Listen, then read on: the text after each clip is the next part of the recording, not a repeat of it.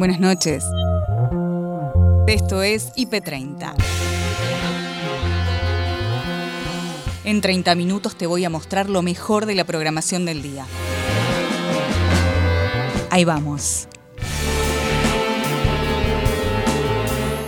El Servicio Meteorológico declaró alerta violeta. ¿Qué significa?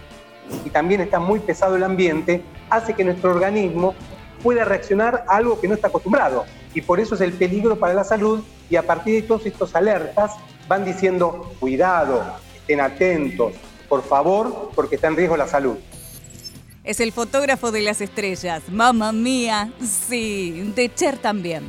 Claro, el disco de ABBA. Wow. Sí, fuimos sin saber qué era, porque no, no, no se podía saber.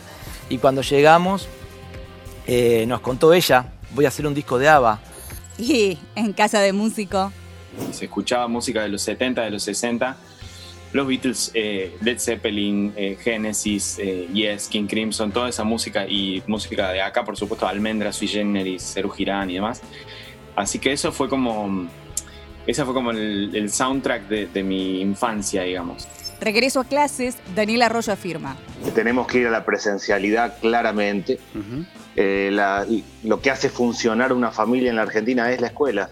Hay que levantarse a la mañana, los chicos tienen que desayunar, salimos corriendo de un lado a otro. Claramente la escuela hace organizar y funcionar a las familias en Argentina. 24 años del asesinato de Cabezas. El periodista y amigo Gabriel Michi no olvida, nosotros tampoco. En cierta medida, la foto que le sacó a Chabrán José Luis Cabezas un año antes del crimen fue, creo que, determinante. Primero que nada porque a Chabrán nadie le conocía el rostro y él se jactaba, a Chabrán, de que ni los servicios de inteligencia tenían una foto de él. Era, decía, más poderoso que el propio presidente Carlos Menem en aquel entonces. Comienza la vacunación en la provincia de Buenos Aires. Entendemos que vamos a poder llegar con la mayoría de ellos, la mayor parte de ellos vacunados al primero de marzo, pero obviamente eso siempre tiene, digamos, hay muchas variables ahí que, que entran en juego. Una, por supuesto, es la disponibilidad de, de dosis. Fontana, Luis Brandoni, actor de pura cepa, y lo conseguiste. Y así fue que re- recalé en el conservatorio y estuve cuatro años ahí. Fue una, época- una de las etapas más felices de mi vida.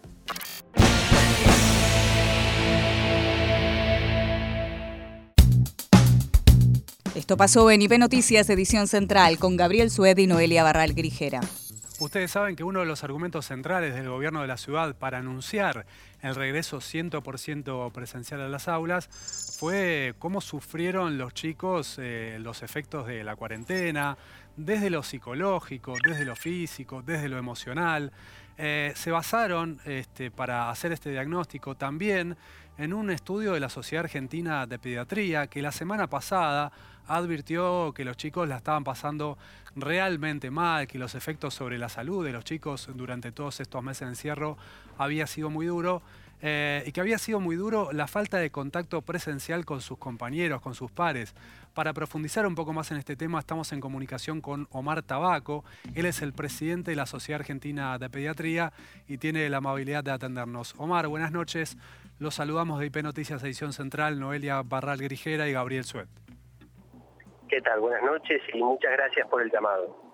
Bueno, concretamente queríamos consultarle si el estudio que hicieron ustedes, un estudio muy exhaustivo de 43 páginas, eh, se refiere puntualmente a cuáles deben ser las condiciones para el regreso presencial a las aulas. Sí, exacto. Nosotros ese informe en realidad lo elaboramos y lo hicimos público el 14 de octubre del año pasado. Y una de las primeras eh, referencias que hacíamos en este informe era que justamente lo hacíamos eh, con tiempo suficiente como para poder ponerse a trabajar desde ese momento en generar las condiciones para poder volver a la presencialidad a partir de marzo 2021. Ese informe lo elevamos a todas las autoridades políticas nacionales, a las eh, autoridades sanitarias y eh, educativas de todo el país, atendiendo a que la educación es federal. Eh, y bueno, basábamos ese informe en lo que considerábamos que es la necesidad de volver a la presencialidad, porque estábamos analizando que realmente eh, en la pediatría y la adolescencia eh, la carga de enfermedad era mucho mayor por el encierro y por el aislamiento de los niños que lo que genera el propio COVID, que afortunadamente en pediatría eh, la inmensa mayoría de los casos son muy poco sintomáticos o asintomáticos, o sea, que se estaban enfermando más por estar encerrados, digamos, ¿cierto? Eso es lo que estaba pasando. Omar, ¿ustedes tuvieron alguna consulta o estuvieron asesorando a alguno de los gobiernos de las 24 jurisdicciones para eh, justamente que esta reapertura de las aulas sea lo más segura posible dentro de las recomendaciones de la Sociedad de Pediatría? El 13 de enero, ahora hace 10 días atrás, las autoridades del Ministerio de Salud de la Nación nos convocaron a una reunión donde asistimos con todos nuestros expertos que habían elaborado este informe como para este, poder eh, empezar a, diagramar las necesidades. O sea, eh, esto fue, si bien digo, el 13 de enero. Nosotros este, en este documento lo que fijábamos cuáles son las condiciones epidemiológicas en las cuales se puede volver y cuáles son eh, las actitudes y el protocolo con el cual se debe transitar el retorno presencial a las escuelas, planteando que seguramente inicialmente esto va a ser en una forma mixta o híbrida, eh, combinando presencialidad con virtualidad, pero que bueno, en la medida que después la situación epidemiológica lo permitiese, poder ir avanzando hacia la presencialidad plena. El día Un Horno. El doctor Adrián Rosa nos da recomendaciones a tener en cuenta en jornadas con mucho calor. Además, explica qué significan las alertas que declara el Servicio Meteorológico Nacional. ¿Qué tenemos que hacer y qué no tenemos que hacer con estas temperaturas y este pronóstico para toda la semana? Bien, primero cuidar a los más vulnerables, que son los bebés y las personas mayores. ¿Por qué? Porque ellos regulan diferente la temperatura corporal y entonces un bebé que tome teta a demanda es fundamental para que no se deshidrate. Y nuestros abuelitos y abuelitas hay que cuidarlos, hay que llamarlos y que tomen mucho líquido. A las personas en general les digo que el ejercicio físico, si bien es excelente, que no lo hagan ni entre las 11 de la mañana y las 16 horas, sino antes de ese horario y después. Y lo otro es hidratarse con agua, con jugo, con licuado U otra opción son frutas, porque tienen mucho líquido y nos ayudan a sobrellevar estos momentos de tanto calor. Adrián, ¿cómo tenemos que también ¿no? ingerir los alimentos? ¿Cuáles son los más recomendables? Eh, no sé si tal vez elegir una ensalada con algo fresco en vez de algo frito o caliente. Digo, en la medida que uno pueda elegir siempre, ¿no? No, sí, por supuesto. Primero uno tiene que decirle que cuando hacemos el, eh, alimento fresco, por ejemplo lechuga, tomate, siempre y lavarlos bien, que tiene que ver con ponerlos en agua, con un litro de agua, cinco gotitas de lavandina y dejarlos 20 minutos por el tema del COVID. Y a partir de ahí, una rica ensalada eh, nos va a permitir hidratarnos y que nuestro organismo no tenga tanta circulación en la parte digestiva, porque es lo que trabaja en estos tiempos. Y por supuesto, lo que les decía antes, jugos, frutas, licuados es fundamental y un tema a tener en cuenta, no el alcohol, porque el alcohol complica y es mm. importante cuidarnos en estos tiempos. Doctor, ahí veíamos una imagen de, un joven que eh, tenía la, la, cabeza bajo una canilla. De chicos nos decían, mojate la nuca, mojate la cabeza. ¿Ayuda?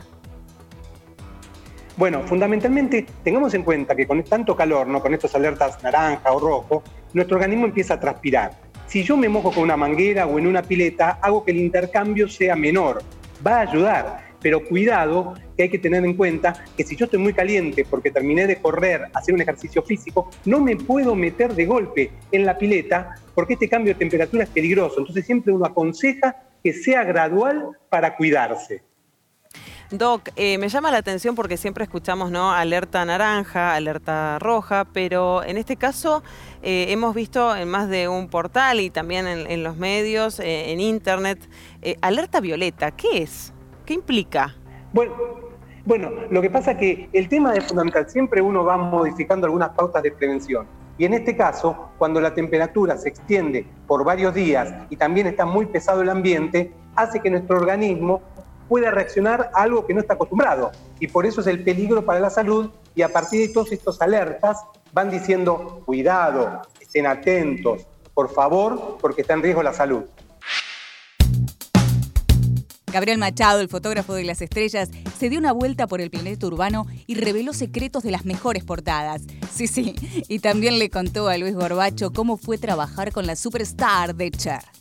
Yo creo en la pasión, ¿viste? Creo que es el, el, vehículo que nos lleva cuando me preguntan. Yo nunca estudié nada, nunca estudié fotografía, siempre la pasión. Y no tanto con la fotografía directamente, sino con la imagen en general. Ahí están. Eh, siempre fue, mi pasión fue la, la, imagen, ver, ver el lado lindo de las cosas. Desde un cielo hasta, como cuento siempre, le, le arrancaba la amiga al pan, miraba como si fuera un caleidoscopio cuando era, era muy pobre en la infancia hasta la adolescencia y hasta sí. que empecé a trabajar por mi cuenta, una, una, una, vida muy, muy humilde, y veía la belleza en, en, en, adentro de un pan, o sea... Claro, la belleza y la perfección, eso es lo que distingue a tu, a tu fotografía de repente de otros estilos que son más descontracturados. El tuyo siempre, como es impactante la belleza que... que Yo priorizo, ¿no? priorizo la belleza, la belleza antes que lucirme yo como fotógrafo, porque sí. sé que lo mío siempre son celebridades y quiero que se sientan bien. Entonces siempre priorizo la luz para que te claro. beneficie. Eh, muchas veces muchos fotógrafos, y me parece perfecto, van por... Por su punto de vista, Por ¿no? su, claro, su punto de vista y, y lucir una buena claro. foto más allá de la persona. Yo priorizo siempre, siempre, siempre el ego, la, porque yo siempre digo, hay una pata de la fotografía que es la, la, psicológica que hace que una buena foto te evita años de terapia, digo yo. Lo noto cuando saco una primera foto claro. y la muestro y la gente se... Que se, se vean bellos. Claro. Yo tengo una foto que me hiciste vos a mí. en un segundo. La, no, pero aparte que la tengo en el, en el WhatsApp. Claro. Hace 10 años. O sea, ¿viste? Me... cuando decís, salí bien, no me la cambio claro, nunca Y yo veo cuando entro al Instagram, veo arriba las que están sí, las fotos. La foto de perfil. El 80% de las fotos son todas mías, de todos los que sigo, de toda la gente que Te están. podría dedicar a eso, hacerle la foto de perfil a la gente para su red social. Pero ¿no? claro, bueno, y la, muchos me dicen, tenés que estar para el documento. De, a ver, claro. tenés que hacer ley y me dicen que Ay, la foto sí, del documento debería ser hecha por, por mí. Así claro. que bueno, es un halago eso. ¿Cómo es ella trabajando? Un amor. Mira, estuvimos 24 horas, 23 horas trabajando. En Los parar. Ángeles. En Los Ángeles, en un estudio, se alquiló. Eh, y empezamos un día a las 10 de la mañana y terminamos al otro día a las 9 de la mañana, 23 horas sin ¿Cómo, parar. ¿Toda la noche? Toda la noche ella no paró, no paró. ¿Por qué? Porque se, ella no le gustaba hacer fotos, no, le, no quería, la, la, la, manager me dijo, no, va, más de tres horas no va a durar. Éramos encargados de hacer el catering, de, de armar todo y tuvimos que hacer catering para la merienda, catering para la cena y catering para el, media, el desayuno del día anterior. ¿Y esas fotos para qué eran supuestamente? Para el primer disco. La primera vez que ustedes para, se conocían, aparte. Claro, primera vez. A la semana nos vuelve a llamar, volvemos a ir a su casa. Wow. Y nos invitaba a que nos metamos en la pileta. Un amor, no. un amor, un amor. Y después viajamos como seis, en total como ocho veces viajamos a. No. Especialmente. Después hicimos el perfume. No, no, no, una relación ¿Qué así locura? como. ¿Cómo sí, llegas ayer? Por en ¿Por Lucila Pola, claro, por la ex esposa que es amiga mía, sí. Lucila Pola, que es como una hermana, la mamá. Ahora, hay que recomendarle a una un ícono mundial como Cher, decirle, che, en Argentina, allá no, abajo, vio fotos de ella. Hay un tipo que te saca claro, fotos. vio fotos de ella y, y, en base a eso, y otra amiga, Lori Rodkin, que es una diseñadora de joyas, vio las fotos de ellas dos y dijo, qué buena foto. Cuando haga el disco, me dice Lucila, ¿quieres hacer las fotos? Cher dijo que lo tomamos como un cumplido, como quien dice, Tal, ¿Viste? ¿Te lo creíste en el momento? Dijiste no, no, lo tomé de ojalá. ah, pero... claro, como que era un, claro, un comentario ay, al pasar. Claro, viste que tanta gente promete y después no cumple. ¿viste? ¿De qué le gustaron? Sí. Bueno, pareció ya con eso estábamos hechos, sí, que, que, que ayer hubiera visto las fotos y que le hubieran gustado y que dijera eso ya era. Y a los 20 días nos llaman de Los Ángeles, de la discográfica. Pueden ustedes el 20 de julio, fue el 20, las fotos fueron el 20 del Día del Amigo, el 20 de julio del 2013. Así que viajamos para allá y la conocimos, fuimos a una reunión en la casa de ella. El café del día de Nico Artusi lo tomó con el artista Gabriel Pedernera. ¿En qué taza? En imagen positiva. Charlaron, obvio, de música. A ver, a ver. Tuve una suerte muy grande que es que mis dos padres, más allá de no dedicarse a la música, porque mi mamá ama de casa, mi papá electricista, nada que ver, eh, pero son amantes de la música, muy amantes de la música y saben mucho del tema, digamos. Entonces, eh, desde chico en mi casa había un momento, lo que, lo que yo llamo un momento para escuchar música, ¿viste? Que hoy por hoy no es tan común. Es como que separaban las actividades de la casa y escuchábamos música. No es que se ponía música de fondo, digamos. Y se escuchaba música de los 70, de los 60. Los Beatles, eh, Led Zeppelin, eh, Genesis, eh, Yes, King Crimson, toda esa música y música de acá, por supuesto, Almendra, Sui Generis, Serú Girán y demás. Así que eso fue como ese fue como el, el soundtrack de, de, mi infancia, digamos, eh, lo cual llevó a que, a que, mi cabeza se empiece a deformar poco a poco hmm. y, y, llegar a, al, al, monstruito, digamos, que hoy también, hoy por hoy me levanto y le pongo a mi hija Cerú Girán, ¿viste? Y, y, mi hija me mira como diciendo, está bueno esto, ¿viste? claro. Eh, atrás del Gardel, al lado del Gardel, atrás tuyo que hay un dibujo también, ¿quién es? el dibujo de Spinetta. Es un dibujo que me regaló un chico en una gira una vez que me encanta. Y nunca lo encuadré, ¿viste? Y, va como pasando por distintos lugares del estudio, pero es, es el flaco Spinetta que, que también en el momento en el que se cruzó en, en mi camino, digamos, es como que me, me- me- pegó acá, ¿viste? Eh, la, música, en especial la época de Pescado Rabioso, Invisible, eh, todo lo que es la década del 70, ¿viste? Y el 70 y el 80 de Spinetta a mí me, me, detonó, me detonó, así que me acompaña desde entonces. Fue un artista tan extraordinario y es un vacío tan grande el que dejó su muerte que justamente el, el sábado, ¿no? En recuerdo a él se instituyó como el Día del Músico. A veces también las eh, ironías del calendario indican que un día como el Día del Músico haya muerto eh, Gabriel Ruiz Díaz, ¿no? Otro, otro querido músico y otro de los virtuosos que dio el rock nacional. A veces hay un orden secreto en estas cosas, ¿no? Pero eh, que nosotros los mortales no llegamos a conocer ni a descifrar. Pero digo, ¿qué, huella profunda dejan los artistas en- entre nosotros, ¿no? Y sobre todo los músicos que están vinculados con, con emociones y con sentimientos muy, muy profundos. ¿Vos lo sentís así desde tu lugar como, como músico, sabiendo que Eruca Sativa eh, de alguna manera también va a ser la banda de sonido de una o dos generaciones?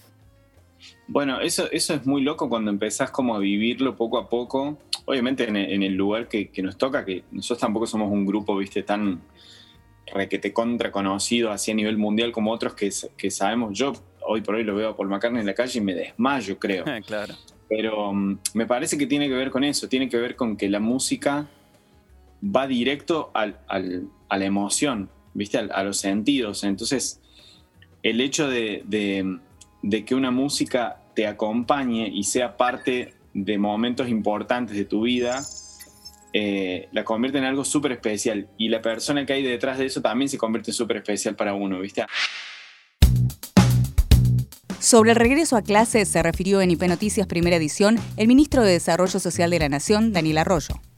Tenemos que ir a la presencialidad claramente. Eh, la- lo que hace funcionar una familia en la Argentina es la escuela. Hay que levantarse a la mañana, los chicos tienen que desayunar, salimos corriendo de un lado a otro. Claramente la escuela hace organizar y funcionar a las familias en Argentina, por un lado. Y por otro lado, durante el 2020, por la pandemia, tuvimos un aumento muy grande de la desigualdad educativa. Hay chicos que han tenido incluso más contenidos que lo habitual, conectándose de manera virtual, y hay muchísimos que no, porque en la familia hay un solo celular, la mamá o el papá salen a trabajar, se llevan el celular, no tienen acceso, no tienen conectividad, no tienen acceso a datos. Nosotros hemos puesto en, en varios comedores aulas virtuales, pero claramente no es lo mismo. Tenemos que ir a la presencialidad con protocolo, con cuidado y trabajar en conjunto. Y nosotros vamos a trabajar en conjunto con el Ministerio de Educación para ir a articular y lograr que los chicos vuelvan a la escuela. En un año normal, en un año común, después de las vacaciones de invierno, aumenta la deserción escolar. Hay chicos que no vuelven. Claramente, después de la pandemia, después de un año 2020 tan particular, va a haber que hacer un gran esfuerzo para lograr que todos vuelvan a la escuela. Ministro, desde el Ministerio y a partir de la vuelta, los comedores escolares sabemos, este, en algunos casos han seguido funcionando. Hay un plan previsto teniendo en cuenta que más chicos van a ir a partir de la presencialidad, sobre todo bueno, ante una situación, como sabemos, socioeconómica compleja que estamos atravesando y teniendo en cuenta el rol fundamental que tiene la escuela, ¿no? Sí, hay tres millones y medio de chicos que comen en las escuelas habitualmente. Nosotros transformamos eso en el 2020 en, lo que llamamos módulos alimentarios, bolsones para la familia. Ahora vamos a volver a reordenarlo. Va a depender mucho provincia por provincia cómo funciona el servicio alimentario escolar, pero la lógica es que donde hay presencialidad y los chicos llevan, van a estar varias horas en la escuela, vuelva el esquema del comedor. También tenemos que acompañar y vamos a trabajar con muchas cooperativas, muchos pequeños emprendedores con el tema de los guardapolvos para lograr efectivamente que el ministerio colabore con guardapolvos para las familias más humildes que tienen dificultades y también con kits escolares. Tenemos que lograr organizar todo de modo tal que la presencialidad sea la regla con el comedor, pero sobre todo volvamos a tener los contenidos, volvemos a equilibrar una situación que está muy desequilibrada porque de verdad hay muchos chicos que quedan desconectados. Sin lugar a dudas, ministro, hablando de desequilibrios, la economía es uno de los que lamentablemente sigue sufriendo de desequilibrios, inflación y demás, y por eso cuando uno va día tras día, semana tras semana al supermercado, ve que los precios lamentablemente siguen aumentando y tengo entendido que la tarjeta alimentar, que es uno de los beneficios que eh, el gobierno está proporcionando, ya tendría pautado cuál sería el incremento que podrían recibir. Lo estamos terminando de definir en estos días, pero claramente ha habido un 50% de aumento del valor de los alimentos de la canasta básica. La tarjeta alimentaria es una tarjeta que se carga el tercer viernes de cada mes. Es básicamente para las madres que tienen chicos menores de 6 años. Queremos recuperar el poder de compra y por eso es el aumento, pero no solo se trata de recuperar el poder de compra, sino de ir a la buena nutrición. Necesitamos recuperar el consumo de leche, carnes, frutas y verduras. Se cumplen 24 años del asesinato de José Luis Cabezas, reportero gráfico. El periodista y compañero Gabriel Michi, autor de Cabezas, un periodista, un crimen, un país, relata como en su libro lo que sucedió hace 24 años. Bueno, nosotros habíamos ido a cubrir la fiesta de cumpleaños del empresario Oscar Andreani. José Luis se retiró a las 5 y 10 y cuando él llega a su domicilio lo estaban esperando un grupo de policías y delincuentes comunes que trabajaban para la policía y lo llevan hasta una cava en General Madariaga donde lo asesinan y prenden fuego su cuerpo y el vehículo. Eh, en realidad a mí nadie me vino a contar lo que había pasado con José Luis, sino que prácticamente lo, lo tuve que descubrir eh, llamé a la casa y ahí me, me, dice su suegra que no solamente no estaba, sino que no había regresado desde la noche anterior cuando yo lo pasé a buscar para ir a la fiesta de Andrea. Y nadie sabía absolutamente nada. Pasamos por la comisaría, me bajé ahí, lo vi a Gómez, que era el comisario, y le pregunto, mire, estoy buscando a José Luis Cabezas, el fotógrafo de noticias, y en un momento me dice, ¿y ustedes en qué auto se movían? Y yo le digo, en un Ford Fiesta blanco me dice, me parece tengo una muy mala noticia para darte, me llevan a la cava, eh, me muestran eh, a una distancia este, algunos objetos, yo les pregunto si habían encontrado una cámara fotográfica, me dicen que no, y me muestran una serie de objetos, y entre los objetos me muestran un manojo de llaves donde yo reconozco la llave de nuestra oficina. Y realmente cuando me cayó la ficha de que realmente era él, es cuando ponen la llave de la oficina y la oficina se abre. En cierta medida la foto que le sacó a Chabran José Luis Cabezas un año antes del crimen fue creo que determinante. Primero que nada porque a Chabran nadie le conocía el rostro y él se jactaba, Chabran, de los servicios de inteligencia tenían una foto de él era, decía, más poderoso que el propio presidente Carlos Menem en aquel entonces. Sin duda, este, el crimen de José Luis Cabeza fue un antes y un después en la historia del periodismo argentino y de la defensa de la libertad de expresión. Pensemos que fue el primer y único crimen contra un periodista cometido desde el retorno de la democracia eh, y que esta consigna de no se olviden de cabezas, aún 24 años después, sigue estando tan vigente, ¿no? Desde Salud de Provincia, Leticia Seriani les contó a Paloma y a Nico sobre el cronograma de vacunación previsto a docentes. Obviamente los docentes y los auxiliares, los trabajadores de la educación, ya estaban incorporados dentro de los grupos priorizados, o sea, de las primeras personas que queremos vacunar. Lo que sucedió en estos últimos días es que teniendo en cuenta el inicio de clases para el primero de marzo, tal como está fijado en la provincia de Buenos Aires, decidimos avanzar rápidamente y en la medida de, que dispongamos de las dosis necesarias, ya comenzando esta semana con aquellos docentes que tienen factores de riesgo, que tienen alguna comorbilidad o con docentes o auxiliares mayores de 60 años. La idea es comenzar a vacunarlos eh, esta semana, lo antes posible, ni bien lleguen las dosis al país, para eh, llegar al menos al primero de marzo con esta población, que es la más vulnerable dentro de los docentes, eh, inmunizada. Nosotros tenemos hoy registradas en la, en, la, página de la provincia de Buenos Aires entre 20.000 y 30.000 docentes de, con estas condiciones que serían estos a los que, a los que primero vamos a vacunar para luego poder avanzar ya a partir de febrero con, con todos los trabajadores de la educación en general. Leticia, ¿y cuál sería el objetivo de porcentaje de, de docentes y no docentes vacunados para la fecha de inicio de clases? No, no, no hay un objetivo en términos de porcentaje. Sí, por supuesto, poder vacunar a la mayor cantidad posible. Tenemos 100.000 docentes registrados, o sea, hay 100.000 docentes que, a los que les podemos asignar un turno para vacunarlos en, los próximos días o en el próximo mes. Entendemos que vamos a poder llegar con la mayoría de ellos, la mayor parte de ellos vacunados al primero de marzo, pero obviamente eso siempre tiene, digamos, hay muchas variables ahí que, entran en juego. Una, por supuesto, es la disponibilidad de, dosis.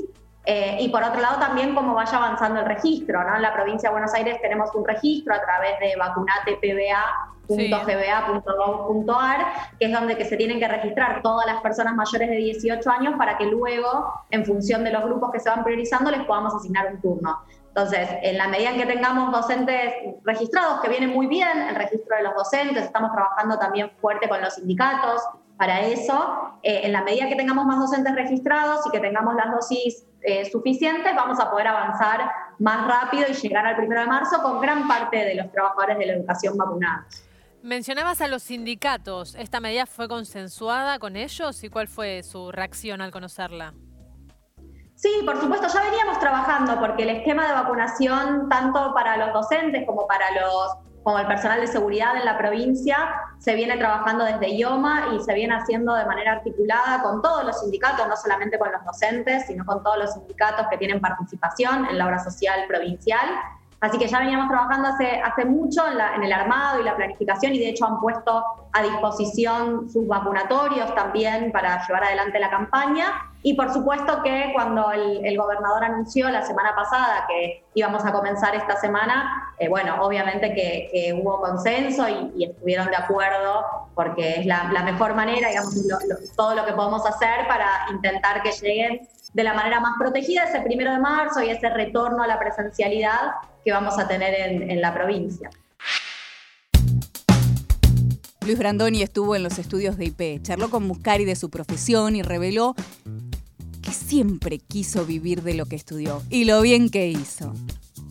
Me gustaba salir del cine y en la puerta de los cines, que normalmente eran de vidrio, estaban las fotos de las películas. Claro. Y lo divertido era adivinar de qué, a qué secuencia correspondían las fotos que estaban ahí, por, e, por ejemplo. Después, bueno, tuve alguna pequeña eh, experiencia cuando fui alumno de la escuela primaria, y, pero siempre me interesó. Y cuando ya estaba por terminar el colegio secundario, un amigo me dijo que había un lugar donde enseñaban a ser actor. Porque yo tenía mis pretensiones también, no te creas. Yo quería ser actor, pero vivir de eso. Claro no poca cosa. Claro, no era que querías para, para no, hobby. No, no, yo quería vivir de eso. Entonces dije, pero entonces voy a tener que prepararme para ejercer ese oficio. Y así fue que recalé en el conservatorio y estuve cuatro años ahí. Fue una, de las etapas más felices de mi vida.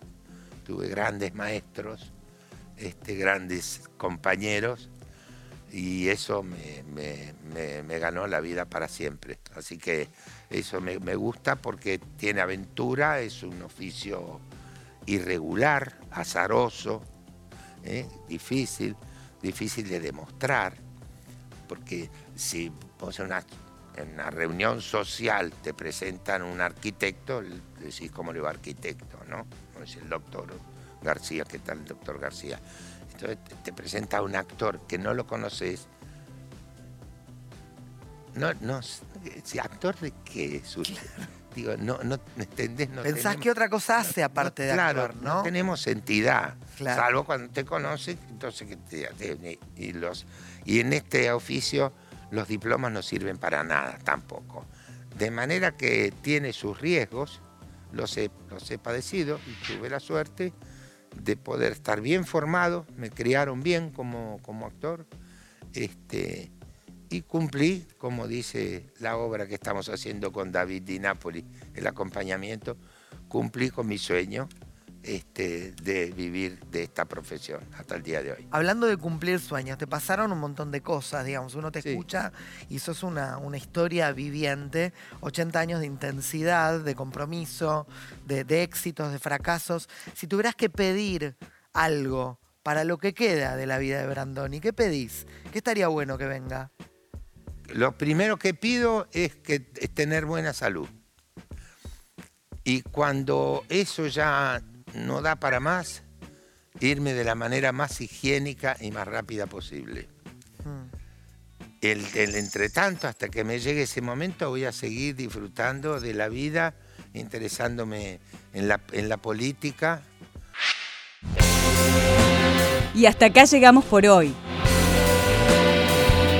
Acordate que podés ver las notas completas en nuestro sitio www.ip.digital y en nuestro canal de YouTube, búscanos como IP Noticias y suscríbete.